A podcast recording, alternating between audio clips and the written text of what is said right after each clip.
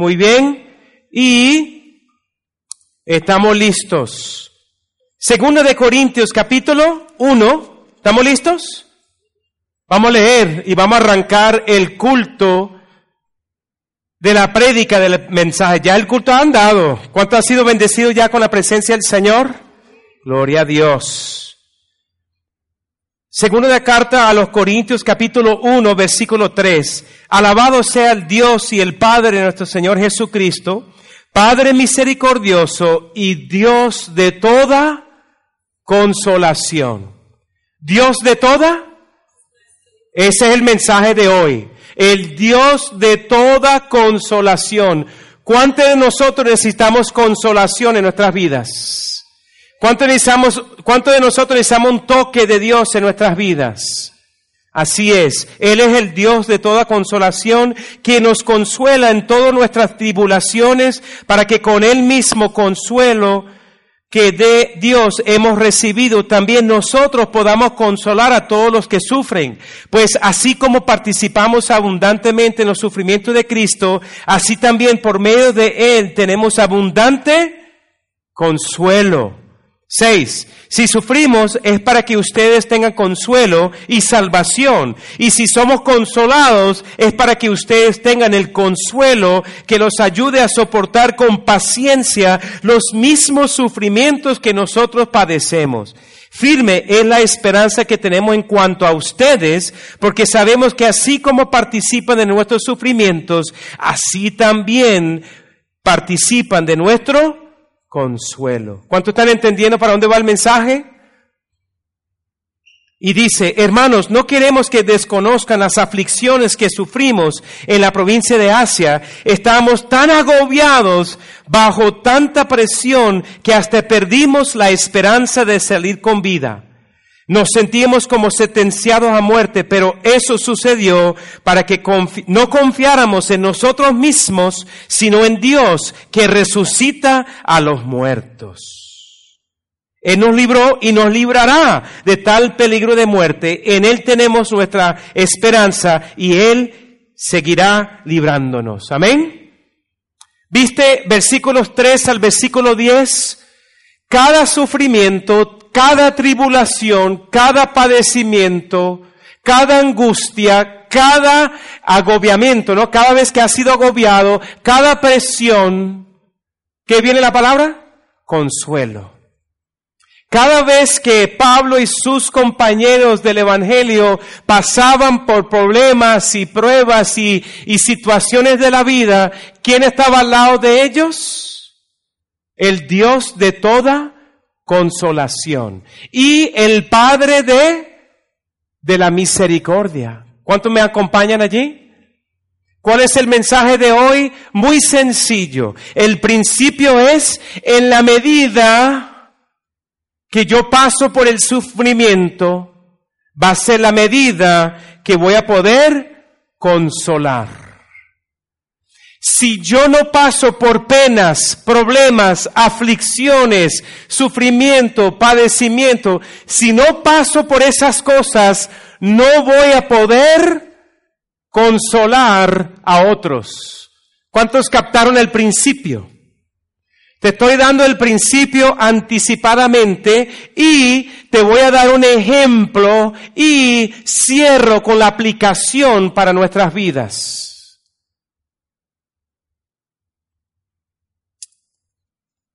Qué triste es tener que escuchar como esta mañana, debajo de mi balcón, mientras que preparaba para el mensaje, una pareja peleando en la calle en voz alta.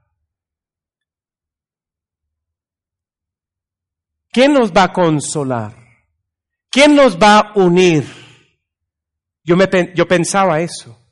Qué triste es, qué doloroso es pelear con su pareja pero Dios nos consuela. Y yo oré por esa pareja. Señor, consuela esa pareja. Y si ellos no te conocen, que te conozcan primero como Salvador. Para que tú, Dios, el Dios de toda consolación, pueda atender la necesidad más íntima de sus vidas. ¿Tú tienes necesidades, hermanos? ¿Tenemos necesidades esta mañana? ¿Quién te está consolando? ¿Quién te, consuela? Nuestro Dios está aquí para consolar. Él te quiere dar un abrazo. Él te quiere amar. Y Él quiere mostrar el poder de Él en su vida. Permita que el Dios de toda consolación lo haga. Pero miren conmigo, mismo capítulo, segunda de Corintios, ahora para el capítulo 2, el mismo libro. 14 y 16. La palabra de Dios nos dice, sin embargo, gracias a Dios que en Cristo siempre nos lleva triunfantes y por medio de nosotros esparce por todas partes la fragancia de su conocimiento. Porque para Dios nosotros somos el aroma de Cristo de Cristo entre los que salvan y entre los que se pierden. Para estos somos olor de muerte que los lleva a la muerte. Para aquellos olor de vida que los lleva a vida. ¿Y quién es competente para semejante tarea? Cuando tú y yo consolamos las personas, cuando tú y yo, este es el principio de la prédica, cuando tú y yo pasamos por tribulaciones y sufrimientos y padecimientos y problemas, todo el capítulo 1, y tú permite que Dios obre en tu vida a través de ese proceso doloroso, ¿sabes lo que tú eres cuando tú consuela a otra persona? Tú eres un olor fragante. Diga conmigo, olor fragante. Cuando yo evito y yo doy la espalda y yo miro al otro lado y me hago, y, y me hago loco, Dios no puede trabajar en mí. Y si Dios no trabaja en mí, yo no puedo atender al otro. ¿Cuál es el objetivo de Dios consolarnos? Para que nosotros consolemos a otros. ¿Entendieron el principio? Israel pensó que ellos estaban abandonados y perdidos por Dios. Pero en Éxodo, como dice en su boletín, en Éxodo capítulo 6, en el boletín, el primer letra A, Dios estaba sensible al dolor de Israel en Egipto. ¿Cuántos años, por cuántos años oró y clamó Israel a Dios siendo esclavos en Egipto? 430 años, ¿cierto? Los teólogos del salón. 430 años clamaron para que Dios liberara al pueblo de Israel del Egipto. Dios fue sensible, pero en su momento eh, preciso fue cuando los liberó. Pero Dios oyó, Dios sintió y Dios fue y atendió a su pueblo en el momento preciso del calendario de Dios. No en el momento cuando los esclavos de Israel pensaban que deberían ser libertos. Es un tema para nosotros, ¿no es cierto? ¿Cuántos quieren ser liberados ya de sus problemas? Ya, ya. ¿Cuántos quieren ser liberados ayer de sus problemas? Miren, no quiero problema con esa gente, no quiero problema con mi vecino, no quiero problema con, con mi jefe, no quiero problema con mis hijos. ¿Cuántos hablan, cuántos piensan así? Si no hablan así, piensan así. Dios te quiere atender en tu problema. La consolación de Dios es para otros, ¿cierto? Y en la medida que nosotros sufrimos, va a ser en la medida que tú pueda consolar a otros. En la medida que tú evitas, y tú sabes lo que estoy hablando, evito, evito, evito, evito, evito, evito, es la capacidad de tu consolación para otros. Eso va profundo. Cada uno de nosotros tenemos oportunidades en la semana para ayudar a otros. La pregunta va a ser si lo vamos a hacer.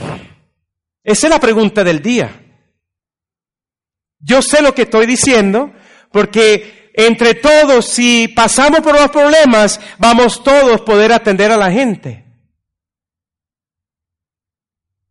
Pero si evitamos de atender a la gente, entonces nosotros no crecemos en madurez, ni Dios puede ensanchar nuestra capacidad para atender el problema del otro.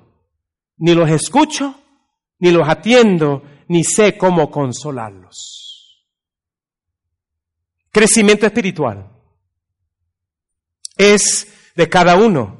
Según el dolor que pasan, va a ser la medida que van a poder consolar. Según la medida que tú te identificas con la muerte y resurrección de Cristo, ¿Jesús pasó por padecimientos? Sí. ¿Jesús pudo consolarlos a los discípulos después? Sí. ¿Qué dice, y no está en su manual, eh, perdón, su boletín, qué dice Hebreos 4, Hebreos capítulo 4, versículo 15? Me viene a la mente. Hebreos 4:15. Esto es extra boletín. Entonces no lo busquen, pueden anotarlo.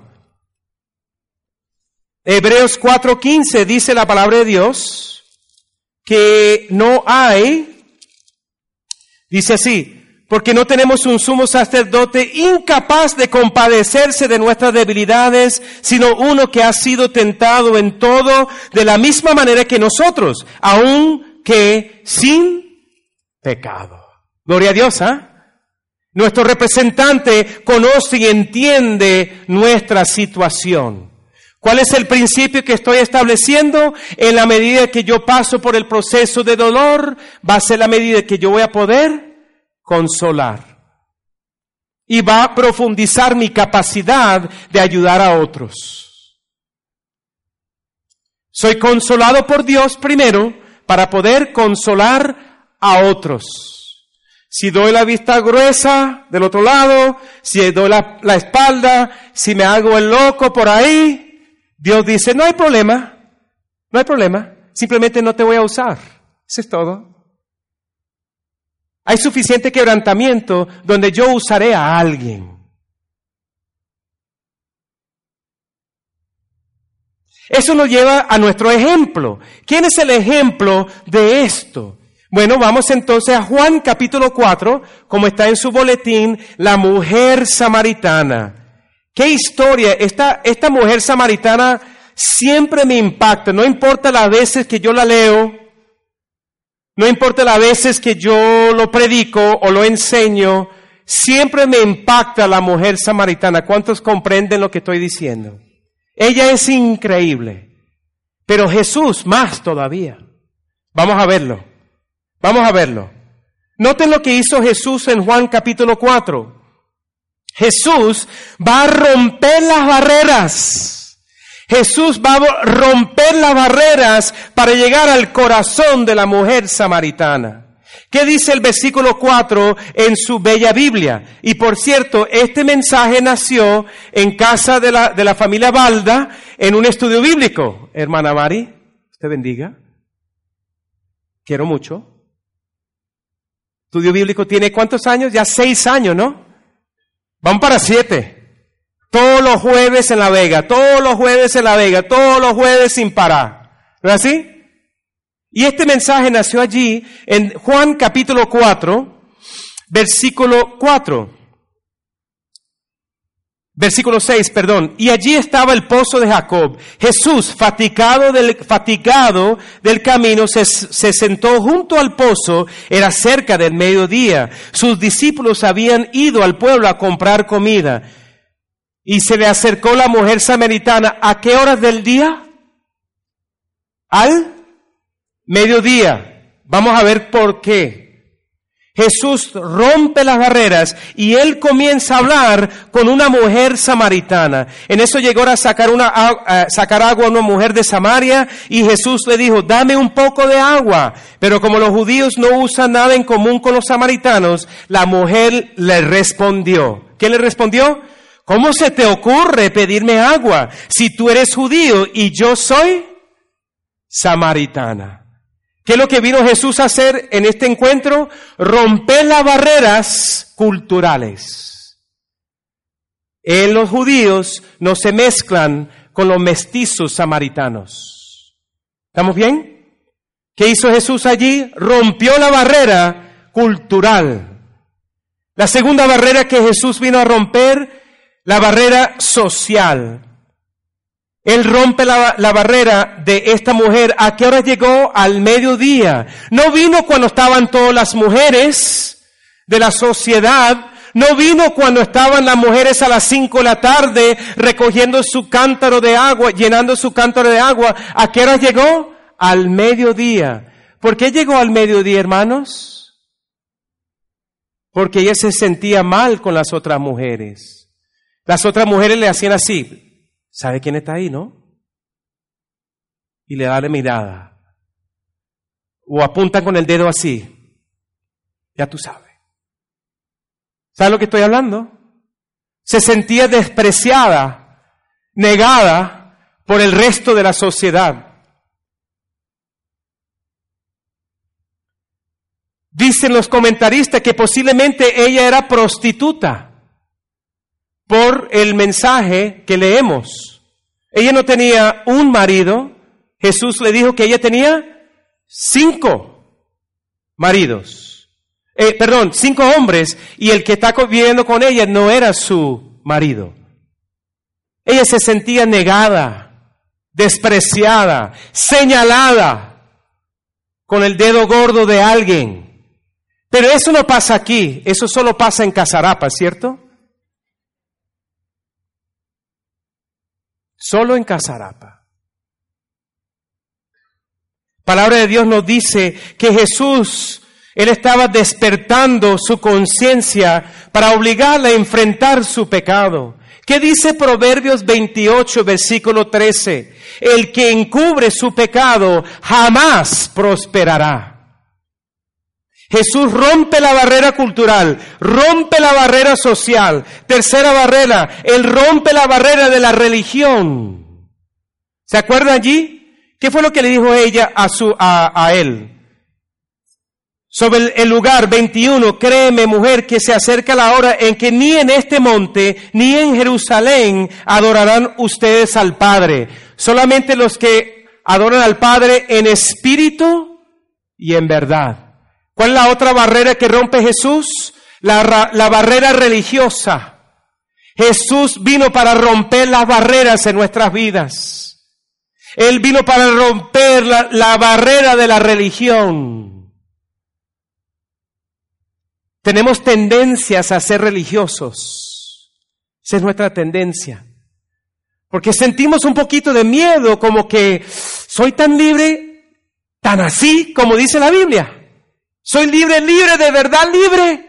O es que sería bueno que pusiéramos, no sé, unos parámetros para que me quede ahí encajito, encajado, para que, que la ley me diga, tú eres malo, tú eres malo, tú no mereces, que la ley me diga y me puye y me puye y me diga y que me diga y que me señale y que me condene. Y así nos sentimos como que, está bien, estoy bien, porque estoy cumpliendo con la ley, cumpliendo con los requisitos, cumpliendo con las normas humanas que se colocan. Bueno, me quedo allí, lo aguanto. Cuanto más aguanto, más merecedor soy. Pero no lo hablamos así. Estoy actuando lo que la conciencia humana vive. La gracia de Dios dice, mujer samaritana, que tú eres libre. Dame de beber. Jesús se desvió 30 kilómetros de su destino final para llegar a una sola mujer que no tenía estatus en la comunidad, que era apartada y era posiblemente prostituta. Y Jesús vino a romper las barreras para llegar al punto donde queremos llegar esta mañana, para atender el dolor de su corazón para ministrarle al lugar más sensible de su vida.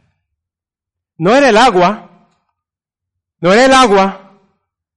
E, ella le ofrecía agua del pozo y él le estaba ofreciendo agua de la vida eterna.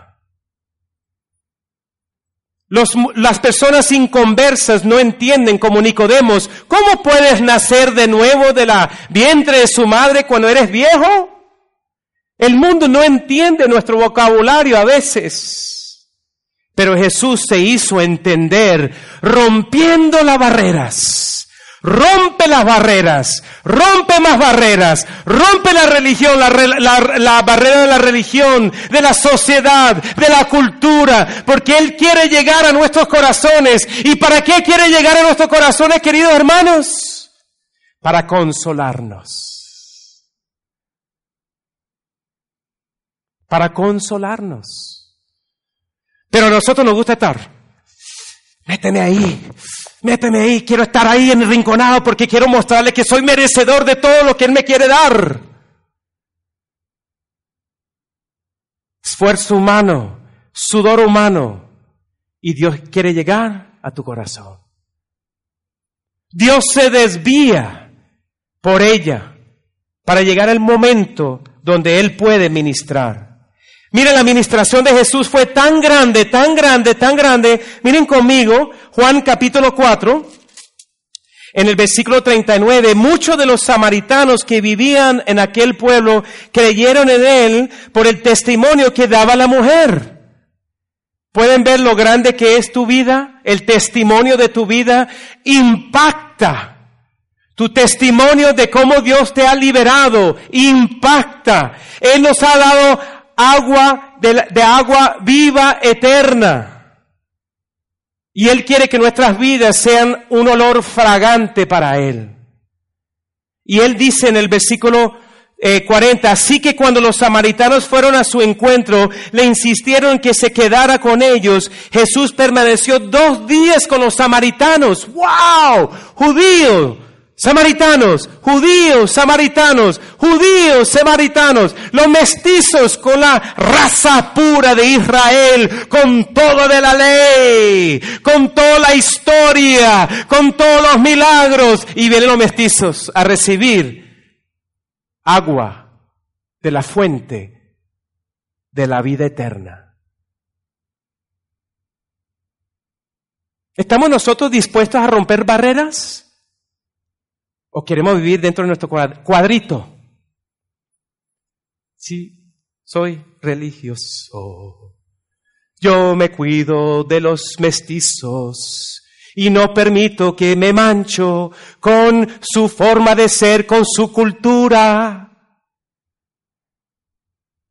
El cuadrito es sagrado para mí. Pero cuando uno está libre en Cristo, uno puede romper las barreras de la religión, de la cultura, de la sociedad, porque no adoramos en ese monte ni en este monte. Nombra tú tu iglesia, si eres de otra iglesia. No adoramos allí, mis hermanos. Tengo un gran amigo mío que están llevando un coral grande para Jerusalén en septiembre y van a cantar y adorar al Señor con voces de todo el mundo, con una orquesta y sinfónica y todo. Pero no es allí donde adoramos.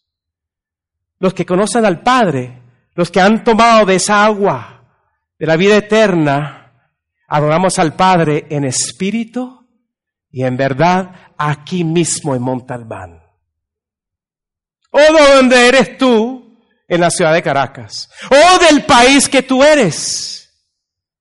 No estamos limitados, ni nosotros estamos limitados, ni Dios está limitado por tus limitaciones, no. Acuérdense, Dios no es esclavo de tus emociones. Dios está libre de tus emociones. Venció la muerte, nada más y nada menos. Dios no es esclavo de tus antojos. Dios es Dios y nosotros no somos Dios. Entonces Dios en su palabra nos dijo que fue la mujer samaritana y la liberó. Mire que dice aquí, versículo 41, y muchos más llegaron a creer por lo que él mismo decía. Ya no creemos solo por lo que tú dijiste, le decían a la mujer, ahora lo hemos oído con nosotros oído nosotros mismos y sabemos que verdaderamente este, este es el Salvador del mundo. Hablé del principio, este es el ejemplo. ¿Quién es el ejemplo nuestro? Jesús. Jesús es nuestro ejemplo. ¿Quieren romper barreras? ¿Quieren romper barreras de cultura, de religión, de eh, la, la social, la vida social, el status quo? Viviendo según las normas del status quo, de la última revista en tu tablet. A Jesús no le interesa. Lo que a Él más le interesa es llegar al meollo de tu corazón. ¿Cuál es el lugar que más duele? ¿Cuál es el lugar más sensible en tu vida? Es allí donde Jesús quiere llegar. Él no está preocupado por tu forma. Él no está preocupado por tu, tu forma de ser o no ser. Él quiere ministrarte allí donde estás. ¿Cuántos reciben esa administración? Y terminamos con la aplicación. ¡Wow! ¡Qué grande es Dios! Verdaderamente este es el Salvador. Díganlo conmigo. Verdaderamente este es el Salvador. ¿Quién ha encontrado, quiénes aquí han conocido y han encontrado a Jesús en tu pozo?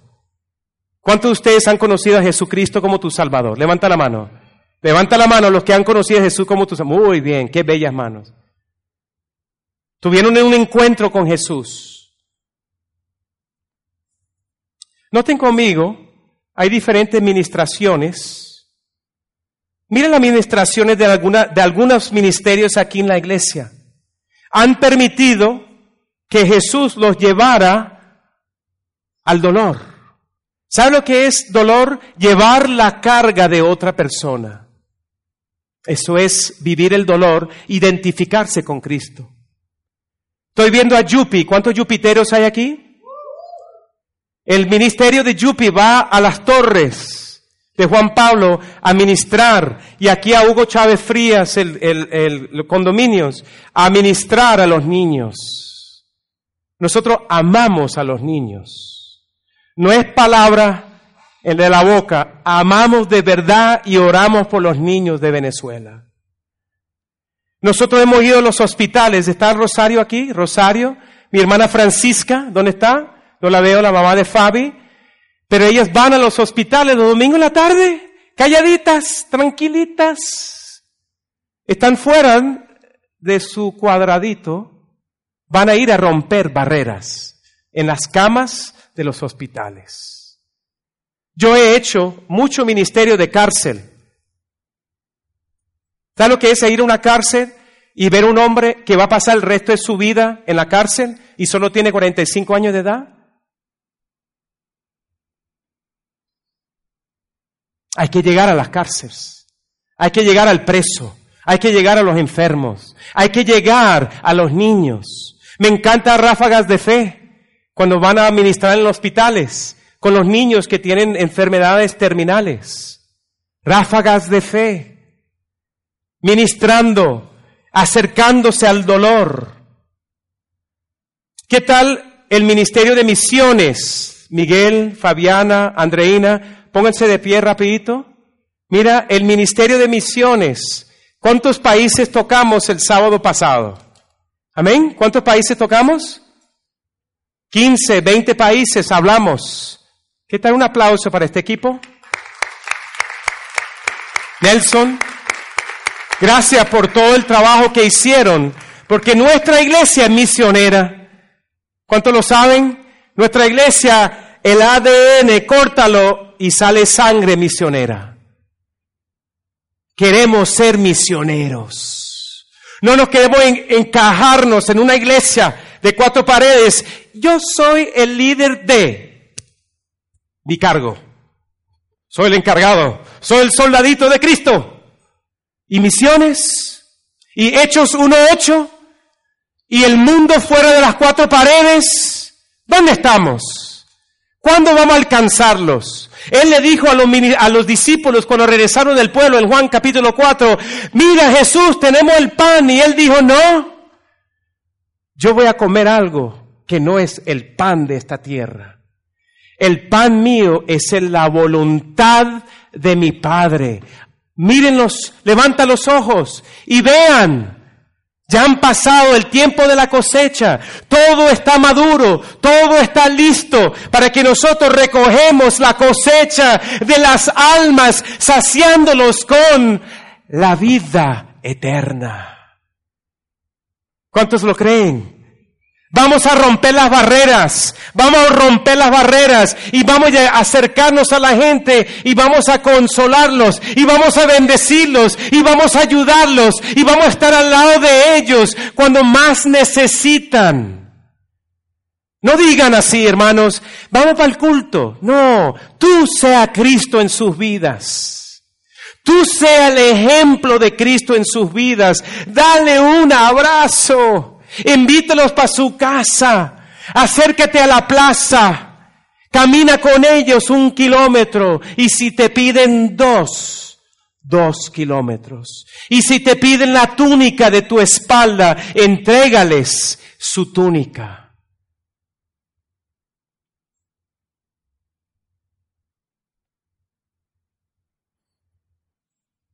En este país, como oró nuestro hermano Iván, podemos todavía ser libres, libertad de culto. Y mire esta libertad que tenemos también mi hermana Janet. Póngase de pie mi hermana Janet. Allá atrás, mírenla, por favor. Ella es la encargada de comunión y esta hermana tiene una visión de atender a la gente, no solamente espiritualmente, pero a partir de esta semana, los que quieran, ella sabe hacer el pan casero. Y ella está dispuesta a ir a las casas y edificios de ustedes, donde vamos a llamar cinco o seis mujeres y se van a reunir con ella y ella va a enseñar cómo hacer pan. Y en medio de hacer el pan, van a abrir la palabra de Dios y van a saciar el alma de las personas también. ¿Qué le parece el ministerio?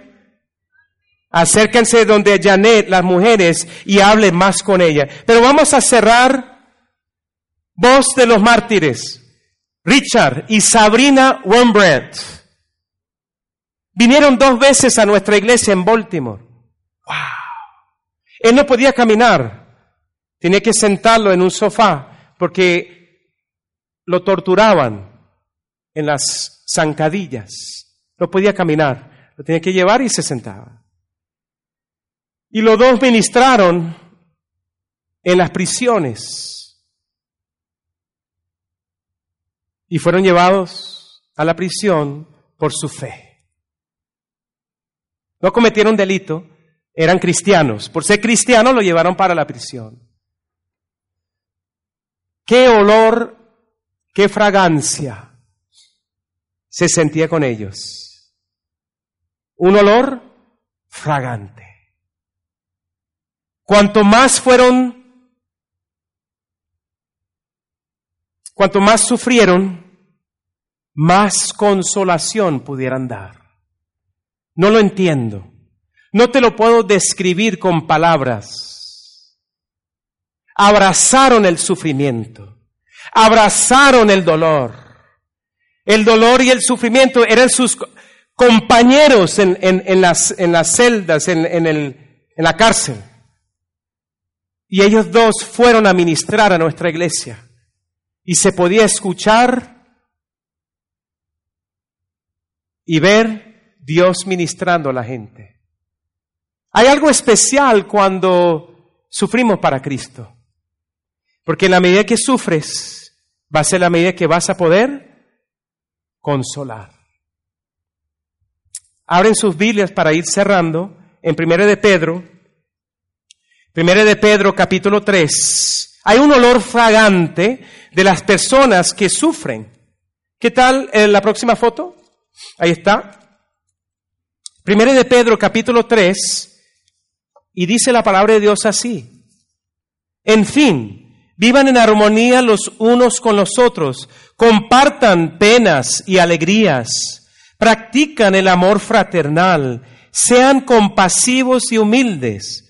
No devuelvan mal por mal, ni insulto por insulto, más bien bendigan, porque para esto fueron llamados, para heredar una bendición. En efecto, el que quiera amar la vida y gozar de los días felices, que refrene su lengua de hablar el mal y sus labios de proferir engaños.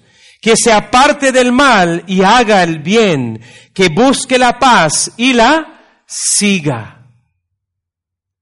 Nosotros los cristianos no cambiamos mal por mal o insultos por insultos. ¿Cierto que no? ¿Qué es lo que nos hace diferente?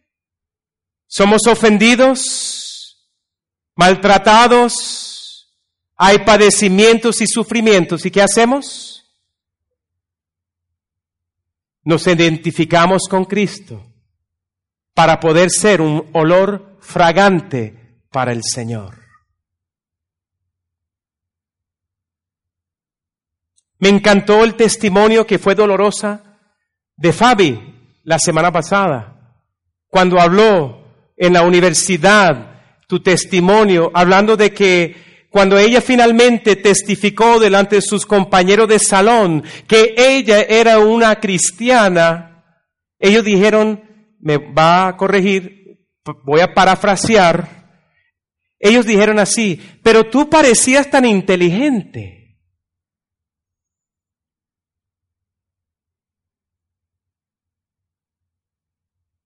Parecías tan inteligente. Pero ahora que eres cristiana, que no eres inteligente. Claro que sí. Con toda la firmeza de su alma, ella es muy inteligente. Pero ¿cuántos entienden lo que te estoy diciendo? No intercambiamos insultos por insultos, dice la palabra de Dios. Cuanto más padecemos, más podemos ser un olor fragante algunos de nosotros somos identificados con Cristo como los locos de la familia y los desentendidos de la realidad en la cual vivimos. Es algo en la cual tenemos que identificarnos. Cuanto más padecemos, más vamos a poder consolar.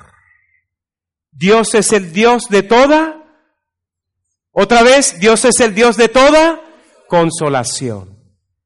Y el olor fragante de Madre Teresa. Que madre, atendiendo a los pobres y los indigentes y los muertos en las calles de Calcuta o el nuevo nombre Mumbai. Ella no era de, de, la India, ella era del país de Albania. Y como misionera, voluntariamente fue a sufrir en las calles de Mumbai para que otros pudieran conocer más de Cristo. Su vida fue un olor fragante.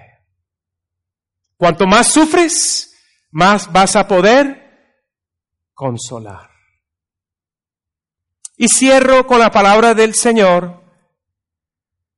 Pablo en 2 de Corintios, si todavía estás ahí, dice así la palabra de Dios, 2 de Corintios capítulo 7, versículo 5. Y algunos de ustedes están viviendo esto. Y aquí dice, segundo de Corintios 7, 5, sino que vivimos acosados por todas partes, conflictos por fuera, temores por dentro.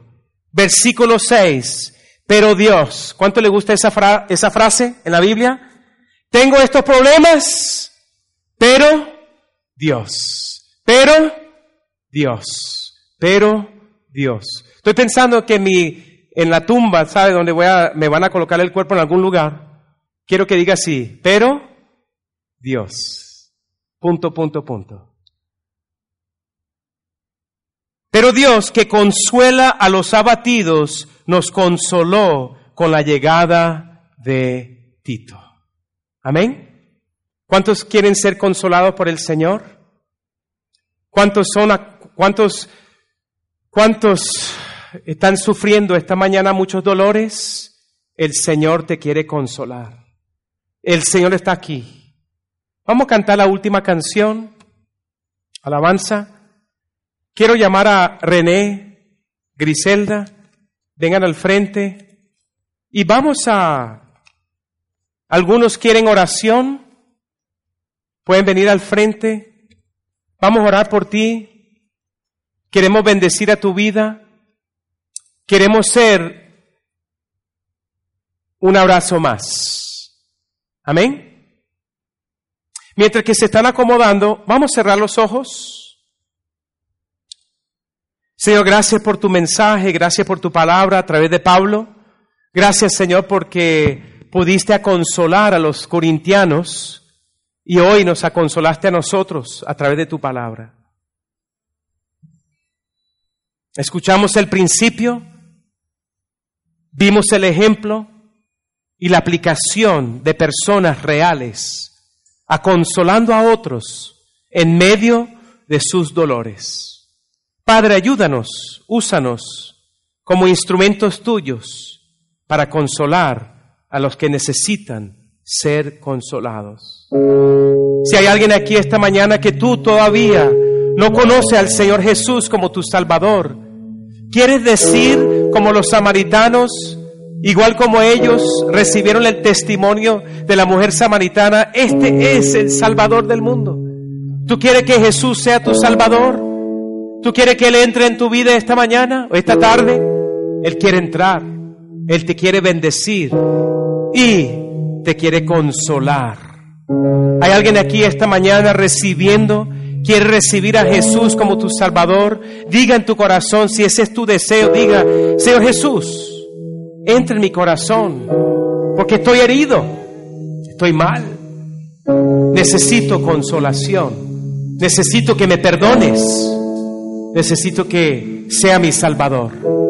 Hay alguien aquí esta mañana recibiendo el regalo de la salvación en tu vida. En este momento, yo quiero orar por ti. Quiero orar por ti.